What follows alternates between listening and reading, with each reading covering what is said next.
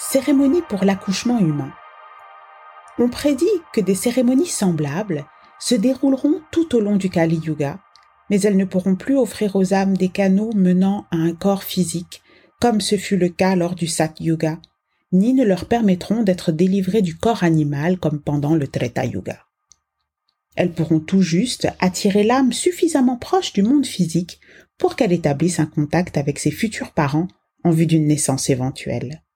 Grâce à ce processus, les nombreuses ethnies et types humains se raffineront progressivement en préparation de la venue du prochain Sat Yuga.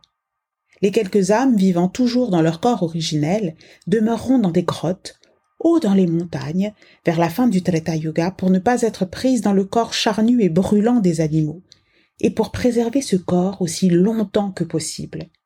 À ce moment, on découvrira de nouveaux métaux à travailler, et ceux-ci contribueront au développement de communautés importantes qui les exploiteront, nous disent nos prophètes.